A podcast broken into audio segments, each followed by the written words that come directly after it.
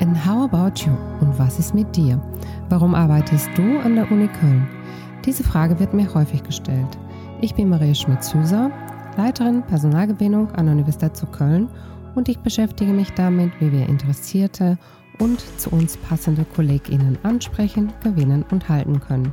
In der letzten Folge hat mir Sophia Herber erzählt, warum sie bei uns arbeitet und wie ihr Arbeitsalltag als Geschäftsführerin Collegium Musicum aussieht. Und jetzt geht's weiter mit Michael Bollig.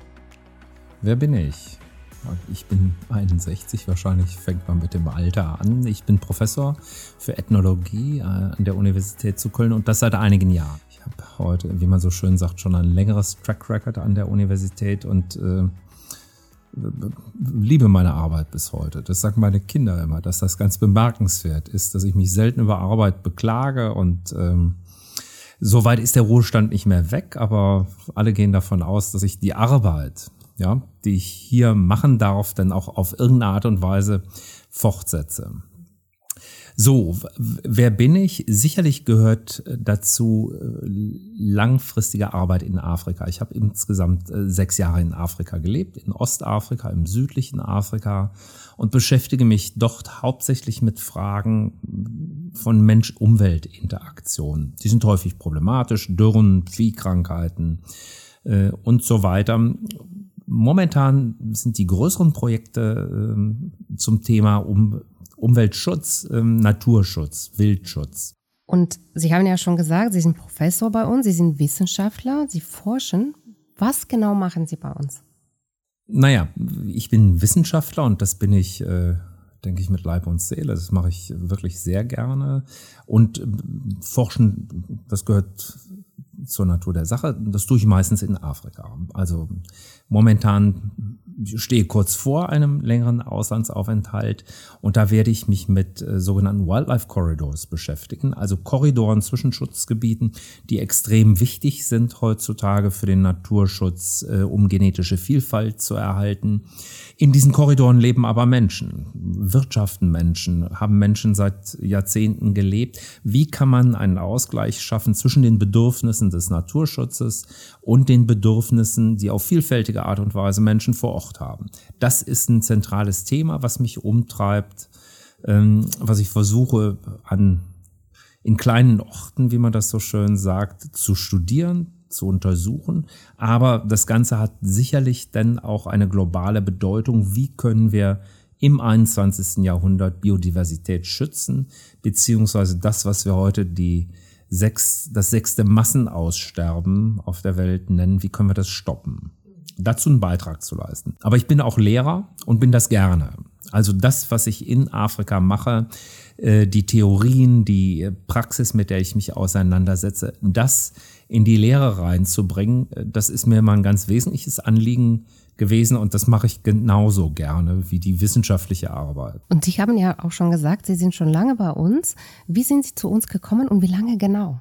Ja, wie gesagt, die Professur 2000, äh, 2000 habe ich die bekommen. Ich hatte vorher bereits eine Assistentenzeit in Köln. Irgendwann Anfang der 90er Jahre habe ich in Tübingen promoviert. Davor äh, lagen Studienzeiten in Bonn, in Köln, in Tübingen. Jetzt haben Sie auch gesagt, ähm, Sie beschäftigen sich auch mit der Erforschung der Beziehung zwischen Mensch und Umwelt. Und das ist auch ein sehr wichtiges Thema für die Universität zu Köln. Und ähm, das findet man auch nicht in den ethnologischen Sonderforschungsbereichen bei uns wieder, sondern auch im Global South Study Center. Was ist das eigentlich? Ja, Global South Study Center ist äh, 2014 entstanden als Zentrum aus Möglichkeiten, die damals der Exzellenzstatus der Universität zu Köln geboten hat. 2012 haben wir vier Key Profile Areas definiert, also vier zentrale Bereiche, von denen die Universität ausging, dass sie international sichtbar sind, dass dort äh, über Jahre hinweg hervorragende Leistungen gebracht wurden, an Drittmitteln gemessen, an Publikationen gemessen. Und neben den Bereichen, drei Bereichen, die bekannt sind, ist, ähm, sind ja, sozial, sozial-ökologische Studien zum globalen Süden ähm, da ebenfalls ähm, herausgearbeitet worden. Wichtig vielleicht anzumerken, während andere Universitäten häufig ähm, sich auf einen Kontinent bezogen haben, Lateinamerika, Asien war in den 90er Jahren sehr en vogue mit China ähm, im Aufstieg begriffen. Hat Köln das immer versucht, äh, sehr divers zu halten. Also wir haben immer sehr gute Projekte, sehr gute Kontakte in Afrika gehabt, aber eben auch in Lateinamerika und in Asien. Das haben wir zusammengefügt im Global South Studies Center, sodass dort heute etwa 60 PIs, also Principal Investigators, tätig sind. Die sind in der Lehre weiterhin an ihren Instituten angebunden, bieten da ihre Seminare, Vorlesungen weiterhin an. Aber wenn es um die Forschung geht, ähm, treffen die sich im Global South Studies Center. Dort werden Forschung, neue Forschungsprojekte geplant, aufgelegt, administrativ unterstützt. Mm, und PhDs sitzen tatsächlich heute weitgehend dort in der Klassen-Kappelmann-Straße zusammen, was auch ein, ein, großer Fortschritt ist. Dass man da ganze Klassen an Doktoranden, Doktorandinnen hat, die gemeinsam diesen Weg durch die Promotion gehen. Ähm, ja, das war ein wesentlicher Schritt für die Universität Köln hier, an der das Zentrum zu gründen, was auch in Deutschland einzigartig ist. Und Sie spielen dabei auch eine Rolle?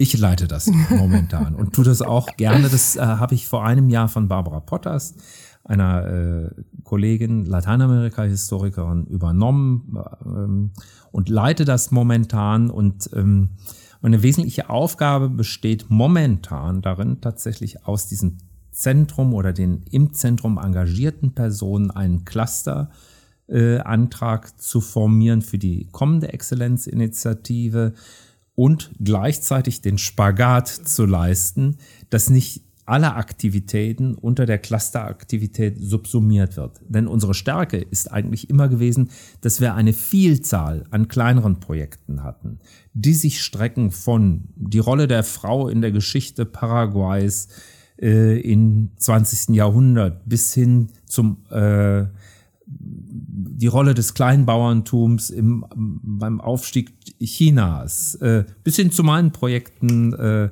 Naturschutz in Afrika. Also das, diese Vielzahl an kleinen Aktivitäten, die zusammenzuhalten, ist wesentlich. Jetzt für den Cluster brauchen wir eine große Idee, die ähm, international sichtbar Wissenschaft leisten kann, wichtig, aber das darf das andere nicht vollkommen überdecken. Jetzt stellt man sich vor, natürlich mit diesen ganzen unterschiedlichen Bereiche, in denen Sie auch reingucken oder die Sie auch selber erforschen, dass Sie auch viel reisen und äh, viele Auf Auslandsaufenthalte haben. Ist das so? Ja, das, das ist sicherlich so. Ähm, das ist etwas ähm, in den Hintergrund getreten, natürlich mit zwei Jahren Corona. Da sind wir tatsächlich konsequent nicht gereist, auch aus nachvollziehbaren Gründen, die hier nicht erläutert werden müssen. Ähm, aber der Arbeitsalltag beinhaltet Reisen schon. Nun ist das nicht so wie bei einem Handelsreisen, dass ich so einmal im Monat aufbreche und dann vier Tage in Afrika bin, sondern das sind wie jetzt anstehend dann nächste Woche dann mehrwöchige, in dem Fall sieben, siebenwöchiger Aufenthalt äh, in Namibia, in Sambia, Südafrika, um dann sehr konkret an einer Forschungsfrage zu arbeiten. Jetzt sind Sie auch sehr gut international vernetzt und haben auch gutes internationales Wissen.